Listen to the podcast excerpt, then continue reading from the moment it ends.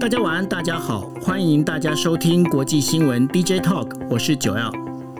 Hello，大家晚安，我是 Dennis。是，今天的时间是二零二一年的七月二十七号。那当然，我们今天要来跟大家同样带来五则的，就是这样的一个国际新闻哦。那我今天刚开始开场就要跟大家聊一下，就是说，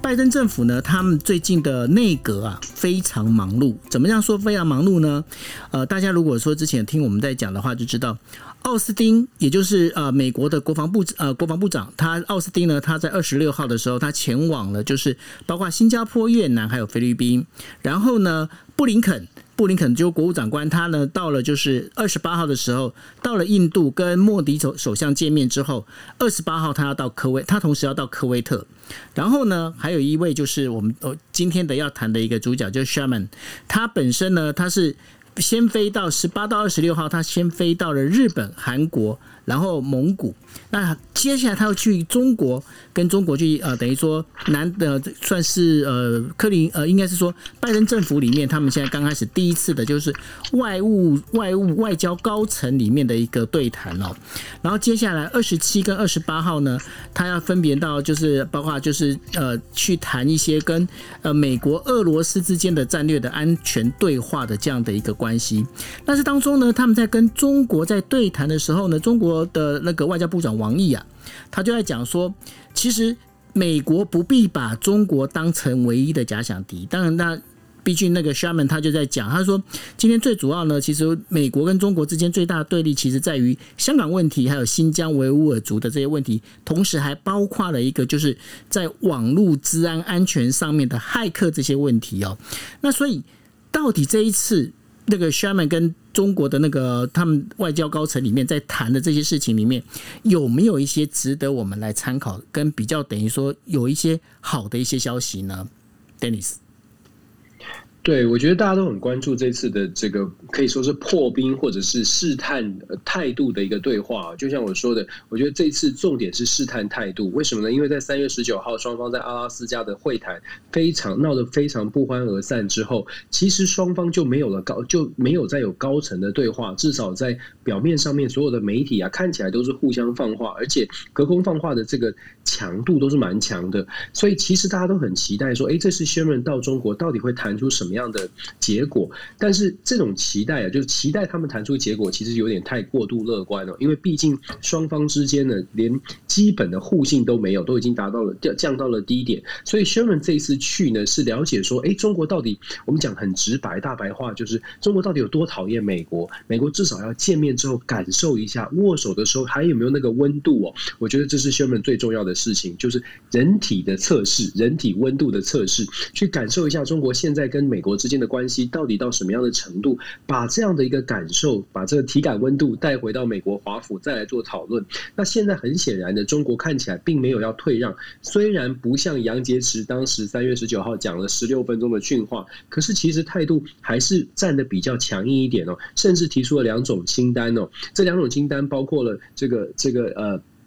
在对话的时候呢，他们中国就讲说有两种这个美国正在做而且做错的事情，必须要去做改变。我觉得这是中国丢出一个讯号。两种清单，一方一个是政府官员，美国对政府官员的这个签证的制裁、签证的限制，中国认为这必须要去做出移除哦。解除这个限制，才有可能继续的我们做交流。再来第二种清单呢，就关就是包山包海了，包括了教育类啦，包括了科学家，包括了甚至孟晚舟都直接拿出来台上说，美国你们做这些限制都是不对的，你们要去做出调整。所以中国的态势是很强硬的。那美国要如何接招？我觉得 Sherman 是没有不置可否。他虽然说是中国要作为一个有有这个这负起更多责任的大国，他但是他没有给出任何的承诺。现在就如同我。我所说，我觉得他现在是感受到了中国的这个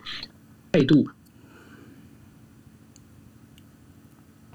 Hello，呢，嗯，是呃，他必须要把这个态度呢带回华府去做思考，重新的思考。我们一直在说美国对中国很强硬哦，可是其实中国呢在现在这个局势下面，不管从面子还还是里子，中国可能也没有办法做出大规模的大大动作的退让哦。所以从现在到十月，我们说了很多次，应该在台面上还是会很多的交锋。可是这一次的会谈，我觉得至少有一个正面的消息是说，双方表示愿意继续谈下去。那么基基本上只要那个门不关。关，事实上可以谈下去，我觉得就可以做出一些调整。我觉得美国现在最大的挑战是，过去美国都可以靠着就是自己的国力稍微的呃。比较有压制的宰制力哦，所以用外交的手段说了一些强势的话，对方通常都会做出一些退让，通常做会做出一些正面的回应。可是现在看起来呢，中国没有要退，那这就是我说的，这是拜登挑战。当中国没有在没有要退，用外交手段不行的时候，拜登还有没有其他的手段可以拿出来用？那在当然有很多的考量了，包括中国内部的内内部的状况到底是如何，美国是不是能够有充分的情报去掌握？掌握到中国到底内部是虚的还是实的，再来呢，就说美国跟中国之间的贸易，我们也说了很多次了，中美之间的贸贸易高度互赖，光是六月份双方的贸易量就达到了六百一十二亿哦，这种数字让美国实在你要做跟中国完全的做切割很难，那不能切割又不能又对他凶他又不退，现在要做出什么样的再下一步的手段是什么？拿出什么来做调整？还是说美国也会稍微的针对他的这两两项名单呢？稍微做出退让，我觉得这都是可以观察的。但但是啊，昨天就这两天哦，美国司法部。确实已经解除了之前对中国五个科学家哦，在美国说是搜集情资的科学家解除了他们的禁令，甚至可能会非常可能会让他们无罪开释。这是《纽约时报》的最新的报道，是不是做出这些回应？然后，如果这个回应算不算是回应这个两大名单，然后开始稍微的创造一些比较和缓可以对话的空间？这些都是我觉得我们可以观察美中之间的角力哦，啊，很很有趣的观察点，谁退谁进，谁想谁想。得什么？这些都是可以一起来讨论的。是，那这样听起来，哎，好像美中关系好像会发生一些改变呢。的时候呢，大家应该要另外要看一件事情哦，就是说美军呢，它现在全球的军事部署呢，已经开始发生了一些变动哦。怎么样变动呢？因为本来啦，本来在过去的时候，尤其在九一一之前呢，本来就是呃美军就有在准备，就是准备把规模缩小。可是后来因为九一一发生之后呢，美军在全球的这个等于说它的一个军事部署呢，就人员就变扩大哦。在二零一一年的九月的时候啊，美美军军在海外的驻兵人数呢，将近是三十三万六千六百四十五人哦，当中第一位的就是在阿富汗。然后接下来在日本，接下来在德国哦，这前三名是在这三个国家。但是到二零二一年三月的时候呢，因为整个拜登就任之后呢，他们在海外的一个军事部署呢，现在人数只剩下十七万两千零三人哦。那这当中有个很特别的变化，因为阿富汗要撤军了嘛，所以呢，第一名其实是日本，然后接下来是德国。接下来是韩国，那这个当中的一个部署里面，和一个非常有趣的一个现象哦，因为刚好的朝日新闻他就访问了原本是在呃，就是呃美国国务呃在国防部里面哦担任东亚的一个上级一个顾问，叫做 James s h o 那然后呢，他在讲一句，他在讲一个分析的时候，他就在讲啊，讲说这当中哦，就是如果亚洲真的是要担负起一个。呃，这个维护地区安全的一个角色的话，飞弹防御这件事情是相当的重要哦。那所以呢，这当中也就是便是日本的反击能力里面，在飞弹防御这件事情里头，它是不是能够保有一定相当的一个飞弹，就是那个洲际导弹。这个事情哦是非常重要的一件事情哦，所以呢，他们现在强调就是说，呃，日本呢必须要配合这样的一个洲际导弹的这样的一个状况哦，如果没有这样的一个长城导弹的话，其实对于这整个防御是会有一些威胁的。那对于这整个一个变化，我想请 Dennis 来跟大家分析一下。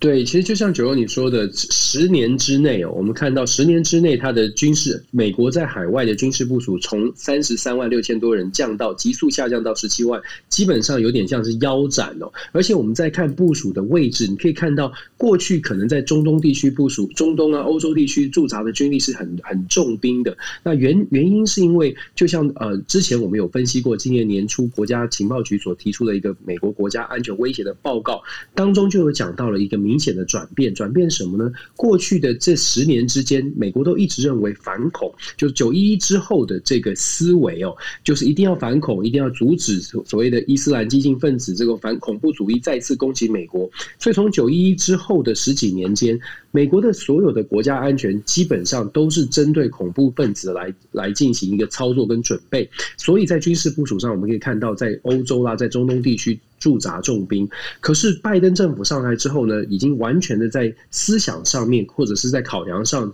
做出真的是一百八十度的转变。从今年出的那个报告当中就显示，反恐已经不在四大威胁当中。美国现在的四大威胁是中国、俄罗斯，还有这个南中这个呃这个伊朗以及北韩哦，这四大威胁是最新的报告。那你可以看到拜登政府他的态度的转变，也直接影响到军美国的军事的部署。另外讲到美。国的军事部署就不不得不说，美国自己的口袋里面到底有多少钱？我们知道军备是很贵的，军事部署是非常花钱的。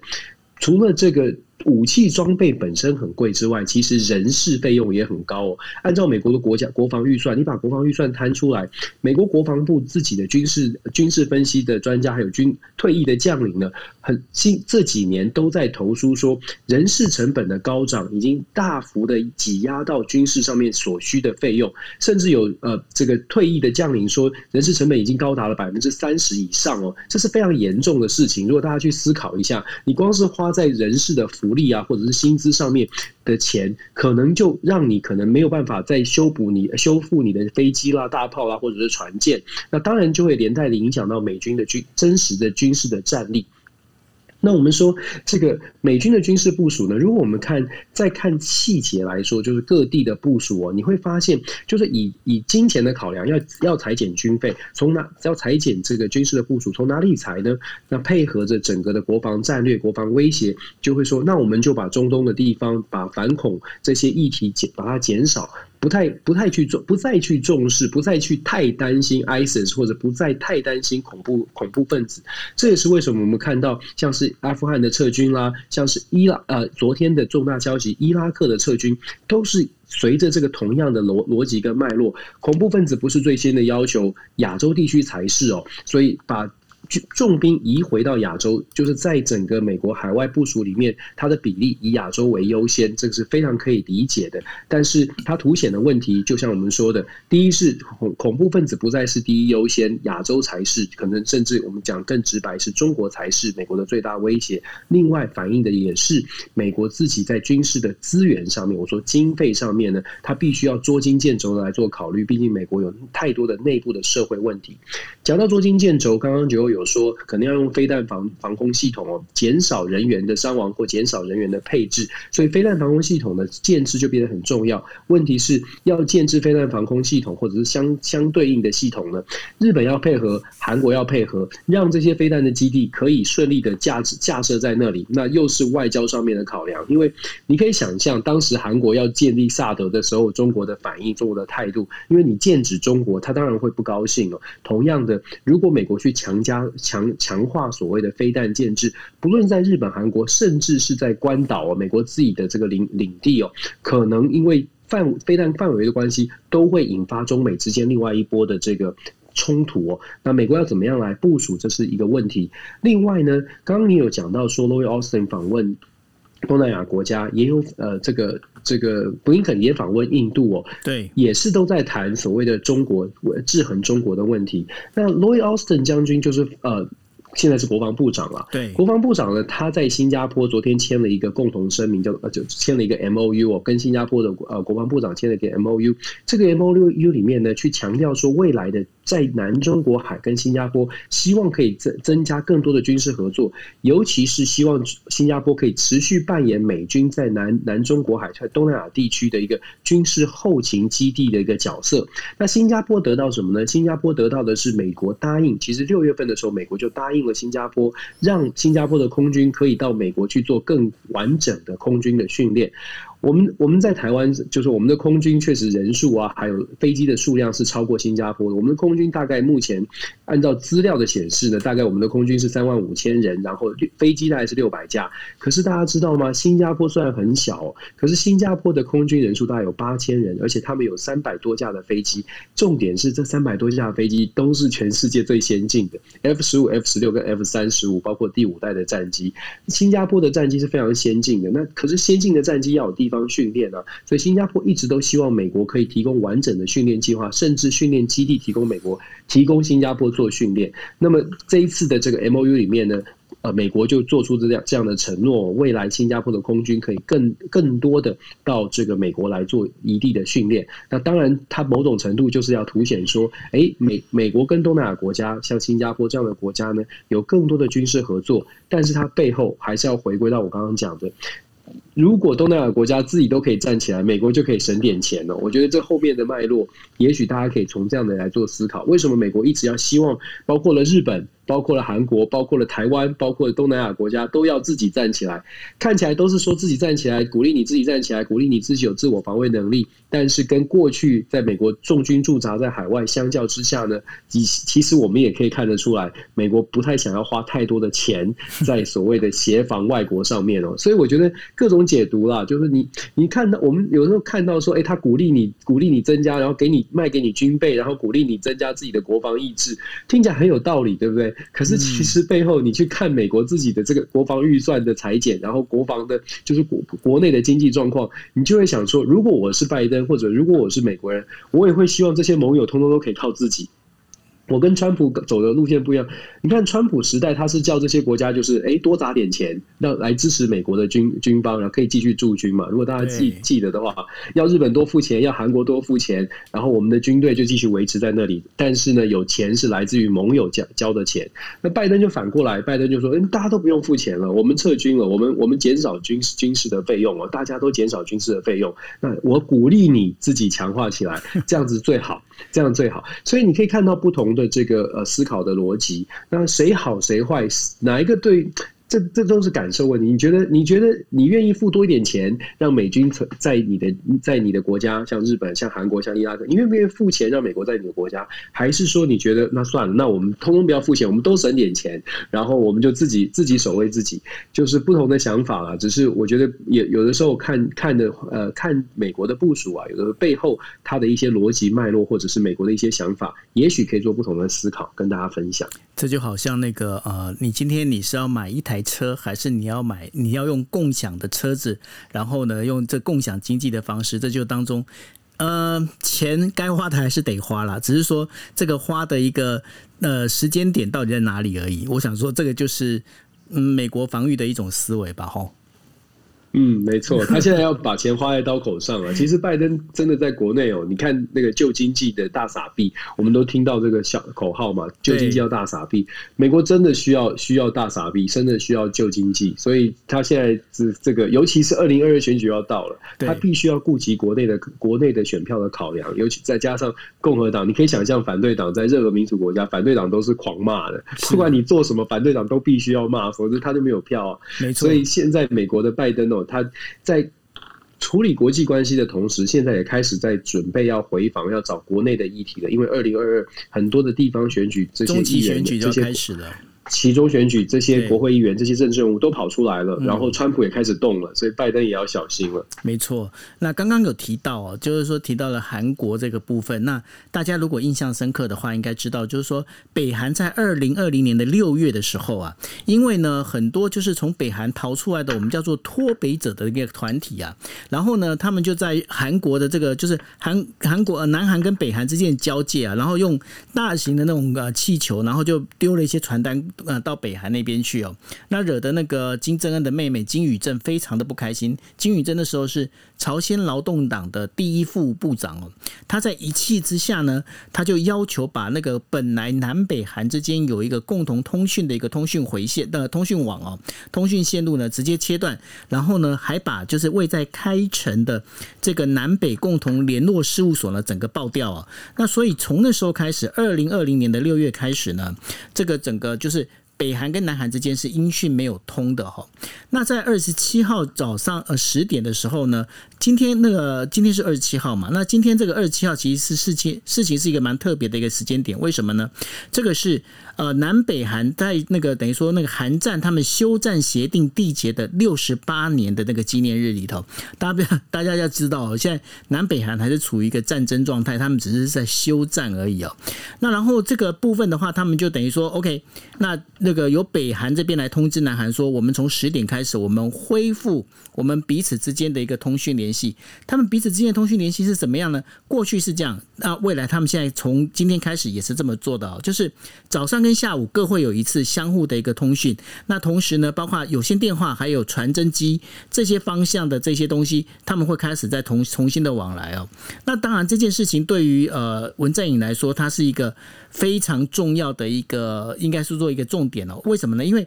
接下来其实文在寅希望做的就是把日本、美国，然后南北韩一起来四方会谈，能够把这个东西，把这个非核的这件事情能够谈好。这也是当时他去五月的时候到美国去找拜登，里面拜登他跟拜登之间他达成的一个协议，希望能够完成这件事情，一个很主要的一个重点哦。那对于这样整个南北韩现在感觉好像有融冰的感觉，那我不晓得说。Dennis，你怎么去看南北韩还有文在寅他现在这些做的这些方向，还有这些事情呢？嗯，我觉得这对于南北韩来说是一个蛮大的消息哦，而且对文在寅而言，文在寅剩下的任期其实只有八九个月了，所以对文在寅而言，等于是在最后的这这这一年，我们之前都谈了，最最最后这一年，文在寅真的是最这好像在最后冲刺哦，动作不断，而且还蛮有效的，包括了 K 计划，包括了 K 电池，现在在北南北韩的关系上面又又有一个重大的突破，过去这个呃非常不稳定的关系，尤其在川普这个大环境的川普。的影响之下，南北韩之间的关系出现了蛮多的波折。那中间甚至中断了一年多，本来的这个南北的南北的对话，其实南北的对话其实之前是很有趣的。韩国媒体有报道哦，本来是每天上午九点钟呢，他们会互相刷发送讯号，互相通话，但是中间就停掉了，这就完全就停掉了。然后在去年的时候，甚至是联络办公室也就北韩就。废纸，而且连都这这愤愤怒之下就把 炸掉了，很真的是很酷。美北韩北韩什么都不高不高兴，把它炸掉。之前有一个这个这个贸易办公室也是炸掉哦，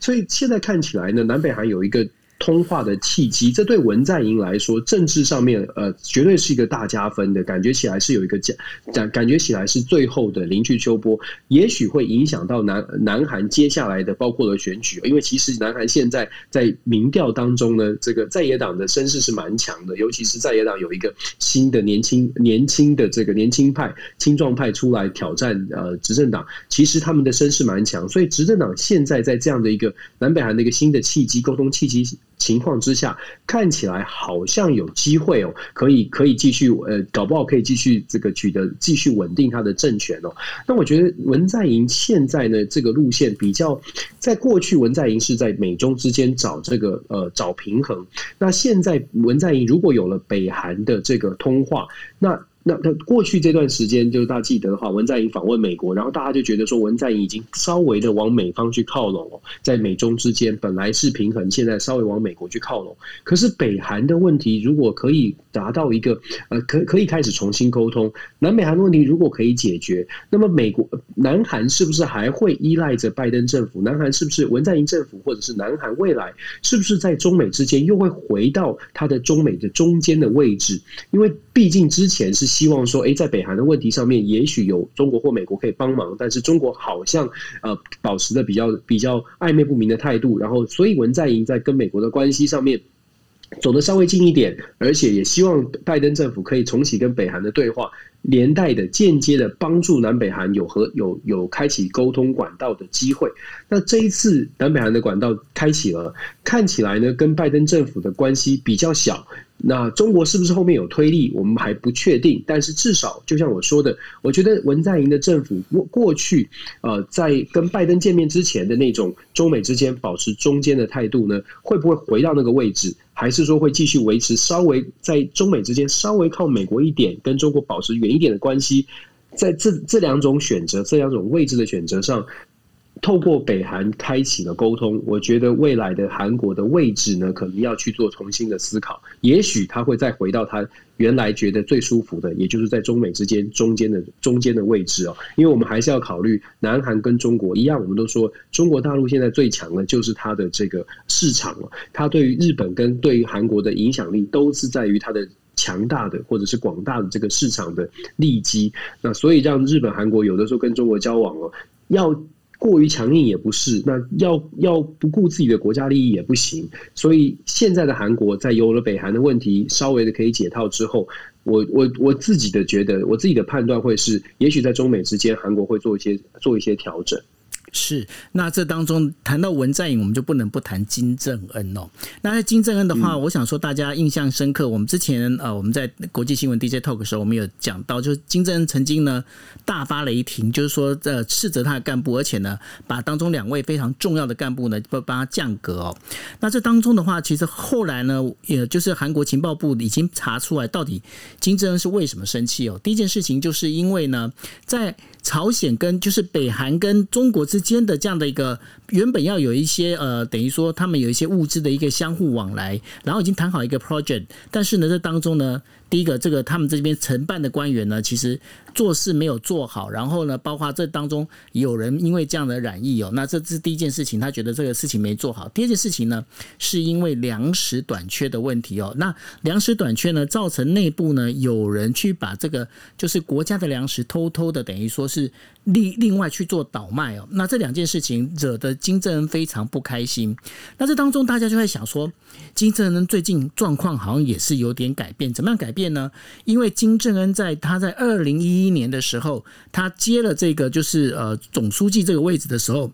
大家看说，哎，他那时候体重大概是八十公斤。然后呢，到了二零一四年的时候，大家等于说看他出来的时候，在估算他体重已经胖到了一百二十公斤。那在去年十一月的时候呢，大家就目测觉得说他应该已经到了一百四十公斤哦。那但是呢，在最近的这这一段时间里面，发现金正恩整个瘦下来，瘦了至少十到二十公斤斤左右哦。那现在目前呢，因为金正恩他大概身高是一百七十公分，所以呢，现在的目前他的体重呢，应该是保持在一百二十公。斤到一百三十公斤之间，那大家就会问说，为什么金正恩他要先从八十公斤先让自己胖到一百二十公斤呢？最主要原因是因为他必须要保持，就是跟他的祖父金日成还有他的爸爸那种感觉一样，就是说要有把那个自己神格化，那有那个威严，因为。中国有句古话嘛，“君子不重则不威”哈，那他把自己要做一个比较重的这样的一个感觉，但是呢，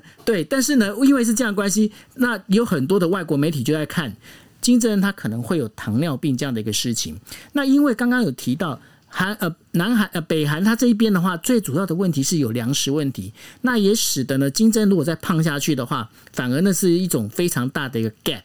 那所以呢，金正恩他也必须要让自己能够再瘦下来，这是。整个韩国情报机关里面，他们在分析金正恩的一个看法。但是我不晓得说，Dennis，你有没有注意到一件事情？因为我们刚刚有提到哈，二零二零年六月的时候，那时候把那个开城那间办公室整个炸掉，是金正恩的妹妹金宇镇。可是最近金宇镇好像比较少露面哦。对啊，金宇镇现在好像比较没有声音，这确实很有趣。就是北韩的政治是很很令人这个万味哦。就是说，当金正恩可我我觉得某种程度上了，当金正恩本身他自己可能身体健康还 OK 的时候呢，金宇镇相对来说就不比较不会这么这么长长的这个曝光跟露面。然后我们之前看到金金宇镇比较常出现的时候。也是大家在揣测，那个时候金正恩可能身体状况不是很好，所以我觉得他们两个兄妹应该是在呃互相互相做这个代理人吧，就是互相在保持这个金家金家的实力，一定要有一个人站在上面。我自己的解读会这样，毕竟这个情报实在是太难太难取得了。那你刚刚讲到 gap，就然后再加上你讲到金正恩的体重，我就一直想到 God，就是这个痛风。我觉得他可能他应该有痛风，我我也觉得他应该有。你知道，因为体重，然后再加上年纪三十几岁，差不多年轻时代好发，然后再加上他如果吃的是吃很多牛肉啦，吃很多海鲜的话，对，那那我觉得痛风的可能性比较大一点。对，因为听说他也是蛮喜欢吃肉的，我现在听说的是对。看起来应该吃吃素，可不可以吃成这样？我不知道，我不知道。OK，好，那我们我们谈完那个南北韩之后，我们我们把镜头呃回到了就北非哦，北非突尼西亚最近它出现的一个非常大的一个问题，因为北非呢应该是说阿拉伯就是突尼西亚应该是阿拉伯世界唯一的一个民主国家哦，但是在这个星期天的时候，呃，这个。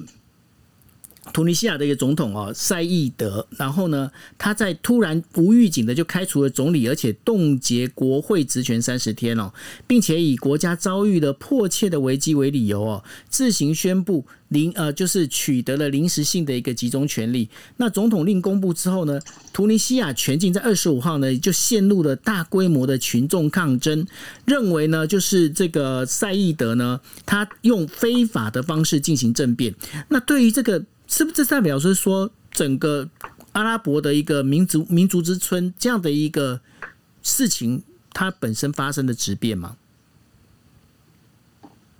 对，就是图尼西亚应该应该是说，图尼西亚是阿拉伯之春，呃，那个那一波起来的这个二零一零年左右起那一波起来的民主国家当中维持最久的，其他的国家基本上都已经要么是没有成功，要么就是回回归到原来的样子哦。那那个图尼西亚是维持的比较久，可是现在看起来这个总统呢，他解散国会，他他这个呃。就是 fire 掉这个总理哦，而且采采采取了蛮多反对人权、反对言论自由的反言论自由、反自由的行动。那其实，在上个这这个行这些事情都发生在星期天，上个星期天就刚刚过去这个周末，然后街头上面的抗争也越来越多。那图尼西亚也很多的民运分民间的团体呢，公民社团呢，也要求美国去积极的去做介入，因为他们认为说，现在只有靠外力了，图尼西亚的民主能不能够持续，唯一只能靠靠像是美国、像是欧洲国家这些民主的国家的帮忙。可是图尼西亚又比较尴尬，因为图尼西亚是在北非，图尼西亚跟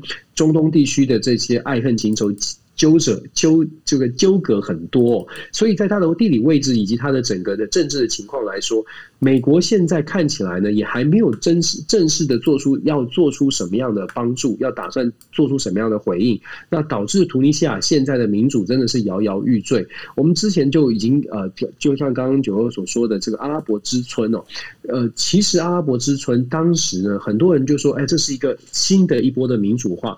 世世这个世界民政治发展史上有很多波的民主化，有三主要是三波的民主化。大概在九零年代，台湾就是在第三波民主化崛起的一个民主国家，我们发展还不错。可是，在后续的民主化的发展过程当中，很多国家刚开始可能争争取民主，可是后来就退潮退回去了。一个很重要的原因，是因为这些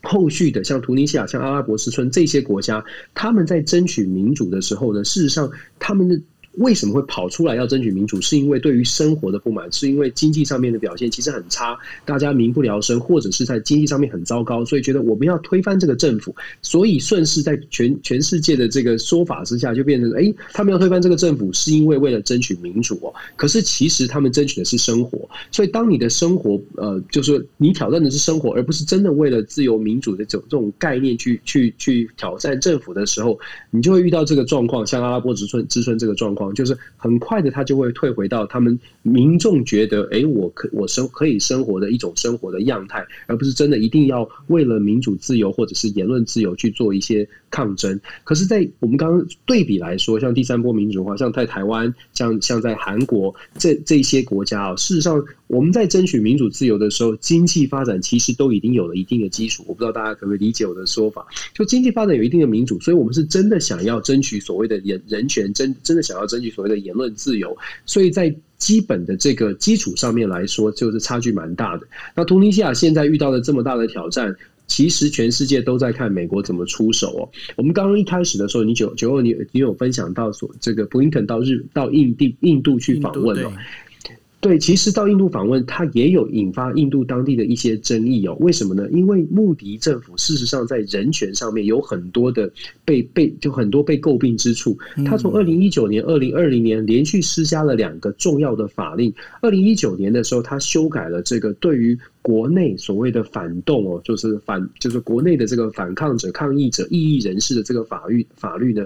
一九六七年就已经有了，但是他在一九年的时候把它加设了一条，就是为了要防止恐怖分分子在印度滋生，所以呢，政府的情治单位或者军警单位呢，可以直接就是拘捕到人家的家里去拘捕，说拘捕异议分子，如果。如果政府说你是异议分子的话，大家可以想象这个是很可怕的。二零一九年、二零二零年，他又再加了一条，他觉得说很多的外国势力啊都在赞助所谓的公民团体、民权民权团体。他说，二零二零年就限制外国的资金去援助印度当地的民主的运动的团体或者公民社会的团体。所以在二零二零年加了这一条法规，这两条重这个比较重要的法规呢，都凸显了穆迪政府其实本身并不是一个非常尊重民主价。值的一个领导人，可是因为美国需要印度来做制衡中国的动作，因为美国需要印太战略上面印度给予很多的支援哦，所以呢，呃，你可以想象为什么布林肯都一直在讲说印度很重要，然后印度跟我们有共同的民主价值。但是他背后看见的是国际现实。印度很多人觉得，印度政府、穆迪政府不行，不只是法规上面可能压制人权，他甚至印度还有蛮严、挺严重的一些贪污的事情哦。所以这个时候，我们就把印度的 case 跟图尼西亚来做一个。讨论，你就会发现，其实，在国际政治当中，还是很现实的。就是当这个国家可能跟美国，或者是跟其他的主要国家有更高的利益在前面，需要合作的时候，这个国家本身的人民，他是不是在人权上，是不是在民主上面受到了迫害，相对来说就没有被被拿出来这么认真的去做思考。从印度，从从图尼西亚都是如此。那更不用说我们之前从二月一直在讲的缅甸，请问大家还有人都关心缅甸吗？还有人有没有人发现缅甸仍然是在这个这个高压的统治当中？而且美国啊，或者是联合国发表了声明，又在声明，但是好像没有什么效果。所以我们说看待国际政治，有的时候看的稍微。广一点的话，也你会看到一些希望，但是也会看到一些无奈，就跟大家做这个分享。对，补充一下，刚刚呃，就是 Dennis 提到缅甸哦，那呃，缅甸翁，我想大家里面呃，应该说大家对于翁山书记的印象应该比较深刻哦。但是呢，这个应该在上个星期吧，翁山书记旁边的二把手呢，因为就等于说被长期的就是关在牢里哦，那后来他也染疫，就是呃确诊，确诊之后就是呃六十几岁，然后。就过世了哈，那所以呢，现在整个那包括了，就是说呃这个。缅甸军政府今天也宣布了，就是说，在上一次的那个选举呢，那个缅甸军政府宣布那是无效的，他们认为那是一个无效选举。虽然说上一次翁山书记所领导的这个，就是呃原本他是执政党哦，那本来大获全胜，那然后呢，现在军政府认为那个是本身的是无效。那现在目前这件事情呢，其实还是在争议当中。那未来的话，国际新闻 DJ Talk 也会跟大家呢，在对这个缅甸的部分呢，会再多一点关注在上头。好，那刚刚讲到染疫这件事情，我们就不得不把这个话题拉到了，就是呃，最近在日本非常夯的一件事情哦，当然不是奥运了，他们在呃非常夯的一件事情，就是七月二十六号的时候呢，日本开始开放了，就是所谓的疫苗护照的一个申请哦。那这疫苗护照它本身呢，其实它真正其实应该呃正确的名称叫做新冠疫苗那个新冠疫苗接种证明书哦。那这接种证明书。呢，日本人如果要申请的话，他本身必须要准备的，包括申请书，然后还有他的护照，还有他接种过的一个接种证明哦，这几样的一个东西。然后呢，在当大概一个星期左右去申请之后呢，然后这个东西就可以下来。那需不需要钱呢？那其实不需要钱的哦。那但是呢，这当中有几个条件哦。什么样条件呢？就是说，因为我想说，大家现在在台湾也应该有这样的一个状况哦，就是说，你旁边你有很多的一些亲朋好友，你可能他可能就是当时在等不到疫苗的时候，他到了美国，美国去呃到美国去接种哦。那所以呢，日本当然也有一些人就到了美国啊，到这些呃海外去做接种。这些到海外接种的这一些呃，应该是说这些呃。经呃履历啊，它本身是没有办法被写进，就是在日本的这个日本由日本政府发行的这个所谓的就是疫苗护照上面哦。因为当然，因为它在发行底下，它底下有注明的，就是说你这是在几月几号，你是在呃日本的什么地方，然后由谁来接种，然后这个接种的那个大家如果去接种过疫苗就知道，他还把那个接种疫苗的那个批号跟厂厂商名称，他全部都写出来哦。那这个疫苗护照它。做好之后呢，他现在呃可以到意大利，然后澳洲，然后土耳其、呃保加利亚还有波兰这五个国家能够过去那边。那这个。整个一个有效期间的话，大概是一年里面哦，这一年里面他能够有有些证明。那当然拿着护照的话，到那边的话，你就没有必要再经过所谓的隔离啊，在这筛检这样的一个状况。但是呢，有一个非常奇妙的一个现象哦，就是说，呃，日本的金团联呢就说，哎，那你既然你要发那个就是疫苗护照，那我们是不是可以来？活用这些疫苗护照，那当然有一些，包括像呃，就是 T 呃 JTB 他们就讲了，你如果说你有就是经过两次接种的话。我就可以，你就可以就是等于说去抵用大概五千块的这个旅行代旅行的这样的旅行费用哦。那像那个和明的话，他讲说，你如果是呃能够证明说你是接种过两次的话，我就请你一杯饮料哦。那另外的话，像一些家电量饭店的话，他们就在讲说，如果你今天你有接种过的话，你接种了两次的话，然后你再买手机的部分的话，可以便宜两千两百块。但是呢，很妙的一点是，日本政府对这件事情呢，都一直采取比较属于低调的一个政策。为什么呢？因为呢，他现在目前在强调，就是说这个疫苗护照只是要让你出国的时候你可以用，然后我们可以跟这五个国家可以去用。那这样的一个事情，大家会觉得很奇怪。一般来说啊，就是说这个在没有办法没有办法在鼓吹这个注射的这个接种的这样的一个状况里面，其实呢，会把这个等于说 bonus 的部分能够做得越多越好。但是是日本在这件事情上，它反而相对保守，就在国内的这个行销上做的相对的保守。最主要原因在哪里？最主要原因是因为日本目前在疫苗的这个部分的话，其实还是不够的。他因为还是不够，所以说他现在其实会担心，如果过度的宣传这个疫苗护照这件事情的话，反而会让目前在日本国内还没有接种的这一群人会更加的生气，因为现在其实已经有点大家已经心情有点浮躁哈，那然后他们就可能会觉得会更加生气。但是相对的，我们把这个目光放到国外之后，这个。我先讲一下美国的状况，到时候可能会请呃 Dennis 来补充哦。因为目前美国的整个接种状况的话，现在这个接种率到目前为止是只达到百分之五十六点二。那五十六点二是代表什么意思？因为其实我们知道，就是说如果要获得全呃集体免疫的话，至少要超过六成。那现在的话，其实是五十六点二还没有超过。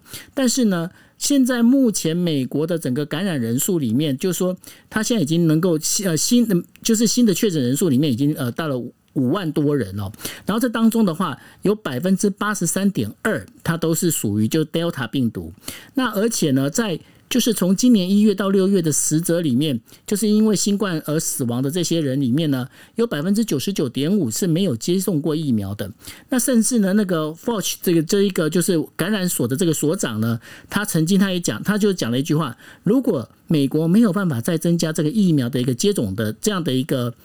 量的话，未来它可能会造成跟去年一样，一天里面会有超过四千人死亡这样的一个呃非常不好的一个状况哦。所以呢，在美国纽约，他们就开始在去呃就是下个月二号的时候，他呃美国纽约市计划呢要让医疗从事者呢，他必须要能够强义务性的要接受那个等于说。就是疫苗接种。那另外呢，在那个就是旧金山市呢，在上个月二十八号，他已经就是要求所有的旧金山市的在市公所上班的人呢，必须要强制要接种这个疫苗哦。那现在目前呃有在计划的，就是说今年秋天的时候，全美大概有六百间左右的大学呢。如果你今天你要采取的是今天面对面的教学的话，那你就必须要呃进行那个疫苗接种哦。但是这件事情其实我们在上个星期我们有提到了，提的要就是说，那这样疫苗接种这件事情到底就是人。外国人，尤其是欧美人，他们愿不愿意接受？那当中，我想，Dennis 他那之前就有预言，我可可以只能讲这是神预言。为什么？因为那时候我们在讲说，法国他推他推出了，就是说，他今呃，在这个月二十一号的时候，就讲说，你五十人以上的这个娱乐场所跟文化场所要聚会的话，你必须要。义务的，你必须要提出你有接种疫苗。然后八月开始呢，你今天你要去餐饮店也好，你要搭飞机也好，或者你要去那个老老年人的设施也好，你也要提出这个疫苗的接种哦。那 Dennis 那时候在讲说，以法国这个自由民主、以自由民主号称的国家，这件事情很难推行。果然哦，最近在法国巴黎街头已经发生了暴动。Dennis，你这个神预言，你要不要来讲一下？是我们之前说到法国，就是移民，就是这些西方国家啊，就是说基本上很重视个人主义啦，应该这么说。所以强调民主自由，有的时候就会觉得说，哎，这些限制啊，不喜欢有这些限制。不止在法国，在在欧洲国家，在美国也是如此。所以美国的南方各州，刚刚九欧你说整个整体的接种率大概在百分之五十几到六十几，可是，在南方哦，很多州还是在百分之三四十徘徊哦。关键的原因就在于很多人觉得这是我自己的自由。我这边插播一下，我刚刚。刚刚为什么你你在讲话的时候，我可能我有我我必须把麦克风关掉，因为我赶快再回一封信。有一个学生昨天呃前呃应该是昨天了，台湾台湾时间可能前天，跟我在。做视讯会议，因为在讨论这个暑期课程的期末报告的时候，他就一直咳嗽，一直咳嗽，而且我觉得他的脸色是很不对的。我当时就跟他讲说，问问他你有没有打疫苗，他跟我说他有接种疫苗，我就说可是你看起来非常不对，而且他的呼吸是很急促的。我当时就跟他说，我们会议赶快结束，你赶快去看医生哦。他说我打疫苗了，我 professor 应该我不会有事，我很没没问题的，我可以写报告。结果他刚刚写信来说他在医院，而且他说医生说必须要赶快通知。这个这个教授说不能再写功课，因为他现在要挂上呼吸器了，因为是非常严重的，而且整个肺部呃 X 光看起来很糟糕。所以我才赶快跟他讲说，你不要写了，你你不用写作业了，就是这个 paper 不重要，你的这个身体健康最重要。我们讲到这个疫苗，我还我就看到这个事情，赶快跟大家说，打疫苗还是要注意。现在美国 CDC 最新刚刚早上，美国这边早上的一个最新的快报是，美国的这个疾病管制局 CDC 有个有建议啊，就算打了疫苗，也请在室内人多的地方戴上口罩。那因为 Delta 病毒的这个传染性实在是太高了，所以。在美国看起来呢，又有一波这种危机感哦。那回复到九二五，我们谈的这个疫苗护照，其实，在在不管在法国、在各地、在日本，都试图着要找到一种方式，可以把。呃，打了疫苗，而且大家可能比较健、比较正常，可以不会有传染性的，没有带的带有这个病毒的这些呃人呢，可以回到正常的生活，正在找出一种方式哦。那在美国，确实很多的大学要面临开课，准备要开学，怎么做呢？有一些有一些学校就会说，哎，要求学生必须要打了疫苗才能来上课，或者要。通过一些检测才能来上课。那政府的单位呢也有哦，在美国的最大的这个政府的部门，这个叫做这个呃退伍军人会退伍军人部，退伍军人部现在也公布了，要求这个退伍军人部里面的人要必须是 mandate，就是强制要打疫苗。那刚刚就有说了，美国有一些医院啦，像纽约啦，这些都是强制要打疫苗的。你可以想象，一定有人也会说啊，这是我的自由，这个这个我我我我不自由，无宁死哦。可是。打疫苗这件事情还可能真的是 你可能真的就会就会死哦，所以我觉得这个是很可怕的事情。就是这这些，但是但是因为长期啦，应该长年以来，美国就有这种阴谋论一直在社会的底层在在蔓延哦。呃，网络网际网络的发达也造成这种疫苗都是政府要植晶片啦，然后有一种暗黑的力量正在控制人民哦，导致很多的人是不相信疫苗。他他不是从科学的角度，他是从阴谋论的角度。这一点就是在美国现在也。是遇到一个很大的麻烦。那我我觉得现在的现在看起来呢，有一些政府的单位开始做一些强制的措施。那之前是用鼓励的，现在是用强制的。接下对我们来说，尤其在大大学教授的第一线，是不是能够在透过这个疫苗就可以？让这个九月份现在可大家觉得说，可能第四波又要起来了，就是又一波疫情要起来，能不能压得住？我觉得这个疫苗的强制力可能是大概是最后的最后的方式了。如果不强制的话，还真的你很难用说服的方式，除非他们真的感受到了。像我的学生刚刚跟大家分享的这个学生，他除非他真的感受到，而且他真的他的朋友、他的身边的人真的觉得，哎，有有有危机了。而且我的学生刚刚说了，我的学生还是打过疫苗的。但是他们打过疫苗，尤其我们在看在这边看到打过疫苗的，就真的觉得应该已经是你知道黄这个金钟罩铁布衫已经完全没事。可是现在看起来好像还不是这么的安全哦，所以还是呃打疫苗之外，大家还是多还是继续的勤洗手跟戴口罩。我想这大概是唯一自保的方法吧。是那呃刚刚在跟大家讲疫苗护照的时候，其实有个国家我讲错了，因为呃应该是说意大利，然后奥地利。然后土耳其、波兰还有保加利亚哦，因为经常那个 Australia 这个日文的 Australia 跟 Australia 那个两个就是跟澳洲这个经常会讲错，所以说呃在呃台湾的部分的媒体好像也把这部分翻错了。那感谢刚刚 Nobuhiro 来提醒了一下，就是说这个地方哦，就是意大利。奥地利、土耳其、波兰还有保加利亚这五个国家，目前的话是跟日本在进行所谓的疫苗护照这件事情上有在做合作哦。那另外的话，还有一个就是刚刚补充一下的，就是现在日本其实很积极的在做，就是包括这个。不仅是疫苗的，就国他们的国产疫苗开发哦，日本他们现在还在进行一件事情，也就是说，今天如果你啊等于说确诊的话，那怎么去做治疗的这个药物的部分哦？那目前日本呢，已经在这部分已经开始做非常努力的去做一些研究跟开发哦。也就是说，未来的话，也许就是在这个疫，你要把这个病毒能够真正的压抑下来，你除了疫苗之外，你还是要把那个药能够开发出来哦，不能只光靠疫苗而已，因为毕竟。我们要讲说疫苗它本身是保护力嘛，那今天你真的要治愈的话，你还是必须要有那个药物那个出来的话，那才是真正的一个把它一个完整整套的一个解决方式。我刚刚看到孔医生，我想说讲这句话的话，会不会这 会被他吐槽？这样好，OK，孔医生，你要吐槽我的话，你可以呃直接发讯息跟我说，传讯息吐槽。对对对，OK，好，那呃，所以说呃，在这目前的话，这整个疫苗护照到底该？对或不对？因为这当中除了刚刚就是 Dennis 所说的这个部分之外，因为也有很多人在讲说，我今天我就是体质，我没办法去接种疫苗啊。那如果你今天你发行的这个疫苗护照的话，你会不会是侵犯我的权利？那就是说，这个当中到底怎么去拿捏？哈，目前的话，在日本国内也开始有一些讨论，但当然没有说像呃这个巴黎啊，这个法国这一边呃有这么呃严重的一个示威抗议的活动。不过刚刚呢，我想说另外一点，我想请 Dennis 来帮我分析一下，因为刚刚我不是有提到了，就是说现在美国的一个接种率大概在百分之五十五十多嘛，哈，那这当中的话，他们有在分析发现一件事情。愿意接种疫苗的几乎都是属于呃投票给拜登的这些州，然后呢，不愿意接种疫苗的都是川普这些州。目前这个状况有那么严重吗？是是这样，没错啊，确实是。他们觉得说到到目前为止，在美国南方哦，我所在的地方还是有很多你你你们可能大家可能很难相信，都已经一年多了，一个一个故事，而且一个一个新闻，而且是一个事实，已经一年多了，但是。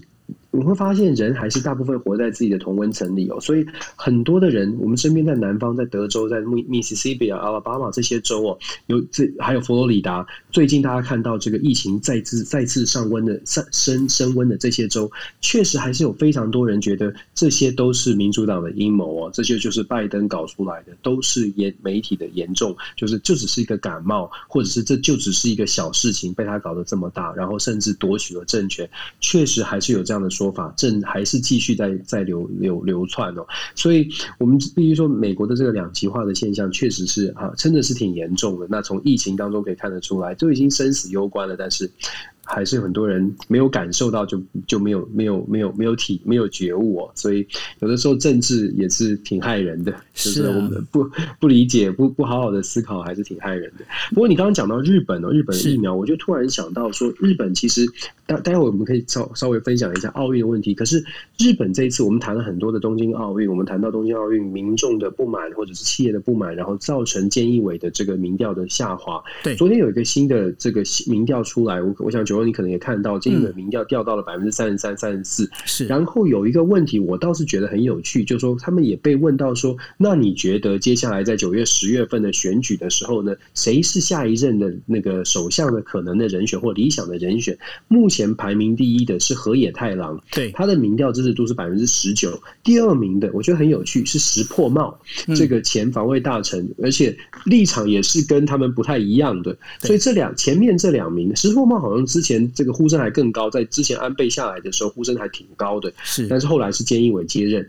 那河野太郎跟石破茂其实各自代表的是有点不一样的。河野太郎就。英文很好，然后比较亲，我们不能说他完全亲美，但是至少路线上可能比较是跟美国站在一一边哦。那石破茂看起来相对来说，当然也不是完全的亲中，可是相对来说呢，就比较会愿意去考虑到中美之间的一个平衡。我觉得很很很有趣的是这样的一个民调，然后想问一下九欧你怎么看？你觉得东京奥运之后是不是不论成败，我都觉得菅义伟很难去翻翻转？你会不会觉得菅义伟可能接下来在日本日本的这个？这个政权就算是奥运结束了，他可能也会被撤换，也会被换掉。那谁？你觉得这些人里面呢，谁比较有机会呢？现在哦，因为这件事情，其实今天在日本的媒体讨论的也非常凶。为什么呢？因为今天东京的确诊案、确诊病例是已经达到两千八百多，就单日确诊。那两千八百多是什么样的概念？这是日本自从就是有这个呃，就是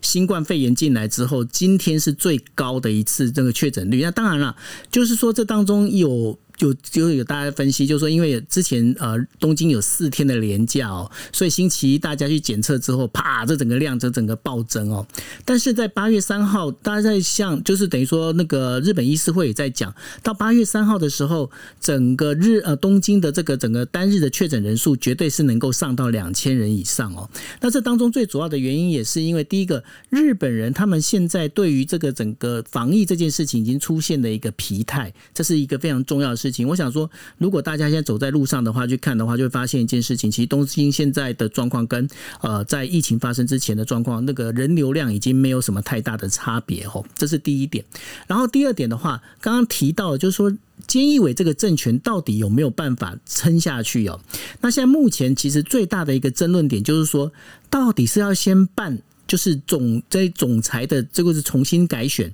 还是要先办众议院的这个议员改选呢？为什么是这样的说法呢？因为就是刚刚就那个 Dennis 有提到一个非常重要一点，就是菅义伟到底要不要为这件事情负责？那像目前看起来，菅义伟他的危机其实蛮大，但是呢，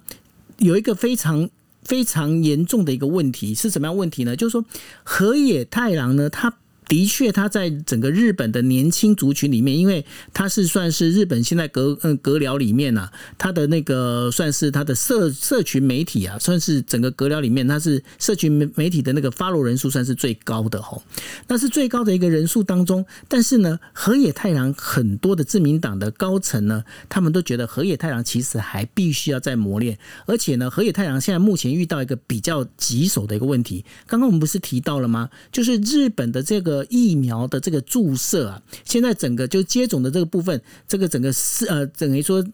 步骤放缓了。那放缓这件事情呢，因为河野太郎他担任叫做呃疫苗大臣哦，那他负责他。有有责，但是他无权，他只能去做调调度调配，可是他没有权去做更多其他的。他要哪些资源，他没办法做这件事情，所以他被卡在当中。但是呢，他很容易很可能被甩锅在身上。所以河野太郎到底可不可以，行不行？大家打了一个问号在上面。那换一个，如果说你刚才提到的第二名是石破茂，的确石破茂在民间的那个支持率。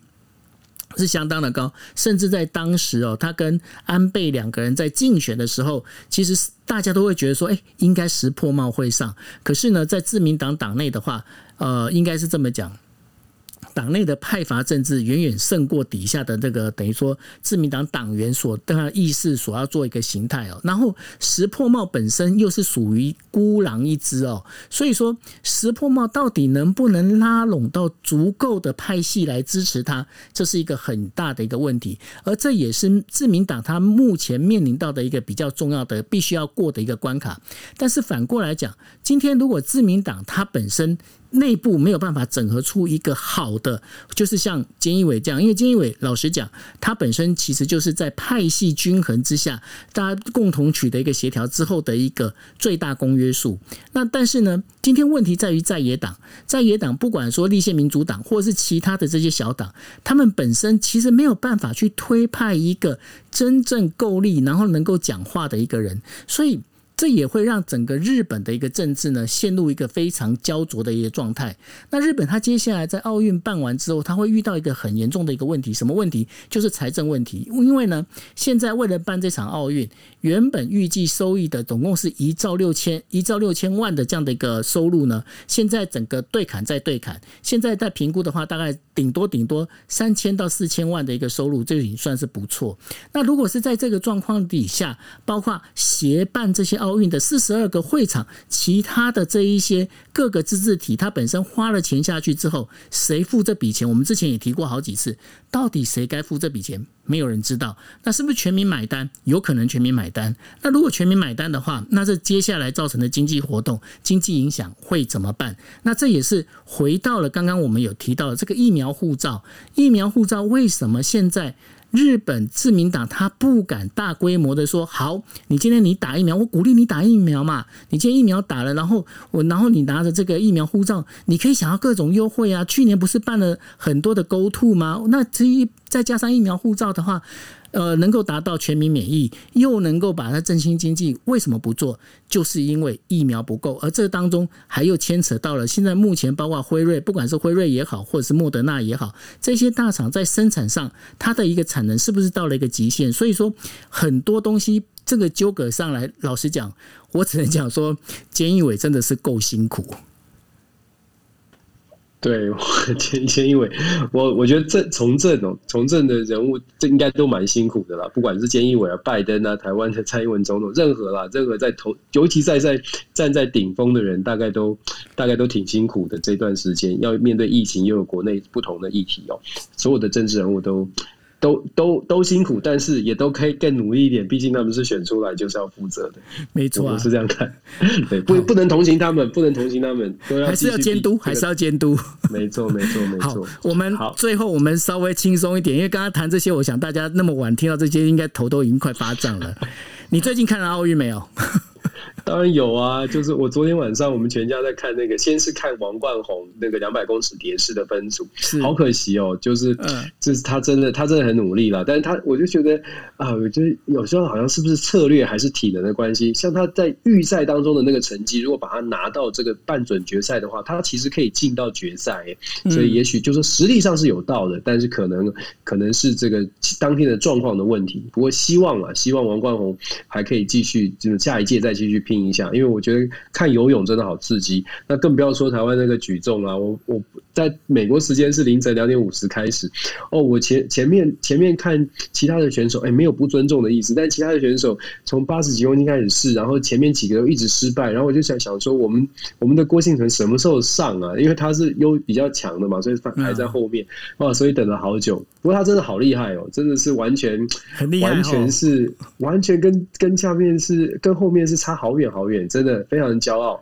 然后我不知道九号会不会就是就会有这种感觉，就是当奥运选手夺牌的时候，他们的那个眼眶眼眶泛泪，或者是痛哭啊，或者是兴奋的这个表情，事实上你都可以感同身受，而且真的也会跟着掉眼泪，就是这种我们的国家站上世界顶峰的那种感受，是蛮好的，蛮好的。我觉得难怪奥难难怪运动这么的吸引人。不过哈，在这个里面，我其实我这次的整个奥运里面，我反而我对一个项目我。觉得非常感动哎，就是呢，那个滑板。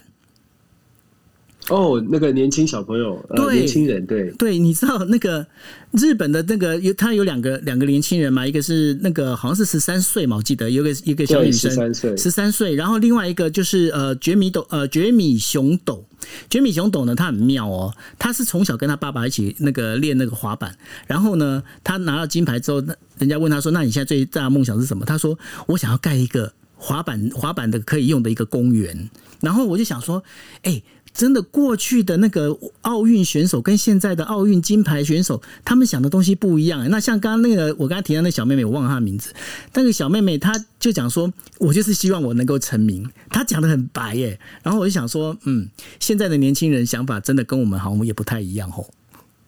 他才十三岁啊，所以其实我觉得他 对他说他想要成名也是也是无可厚非了。而且你不要说以前跟我们想的不一样，以前哪有办法想到有滑板这个项目啊？有一些奥运项目我想都没想过。对，你知道吗？那个他们滑板就是我刚才提到的那个绝米熊斗啊，那刚好就是电台啊，刚好有几个那个记者，他们都因为都住在绝米熊斗那个他们那个叫江东区附近啊，然后他们就在开玩笑，就在讲说，以前听到这些小鬼哦，那个那个滑板叫 Kitty Call Kitty Call 的，真的很想要骂他们，现在都不敢骂，因为可能到时候会再又出了一个金那个奥运金牌也说不定，然后所以这整个一个价值观跟概念整个就改变了。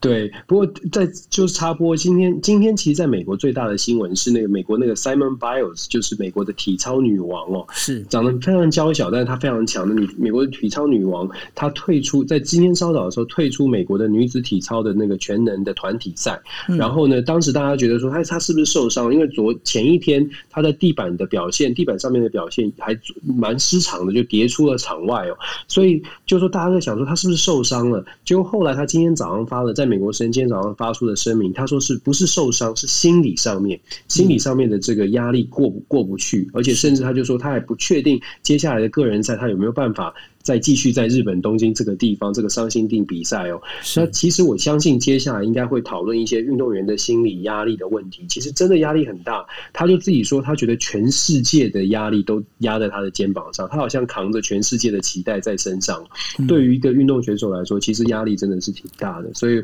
我觉得不管我们的运动选手表现的怎么样，真的是好几年，可能十几年或者是一辈子都在这个项目努力，应该多给他们鼓励啊！因为毕竟这是世界的堂真的很难，真的很很难进，很难成，就是竞争地压力确实是很大，所以我觉得听到这个消息也是替他觉得有点可惜，但是也可以理解为什么他的心理压力这么大。其实也不止他了，还包括就是呃日本的那个网球选手大阪直美，他也是啊，他也是因为就是压力太大，然后他本来之前就有一些忧郁症，然后呢，他现在变是忧压力太大之后，结果他连续两连续好像两场，然后整个都是失败，然后这样整个就被等于说被刷下来了哦。所以说，没错，真的我就觉得说，大家其实用一种比较等于说比较平常心，然后看到选手们他们获胜那个拿到金牌的时候，大家给他鼓励就好。那至于过去。他们讲了什么样那什么样的东西？我觉得说都不要去管那些，大家好好的就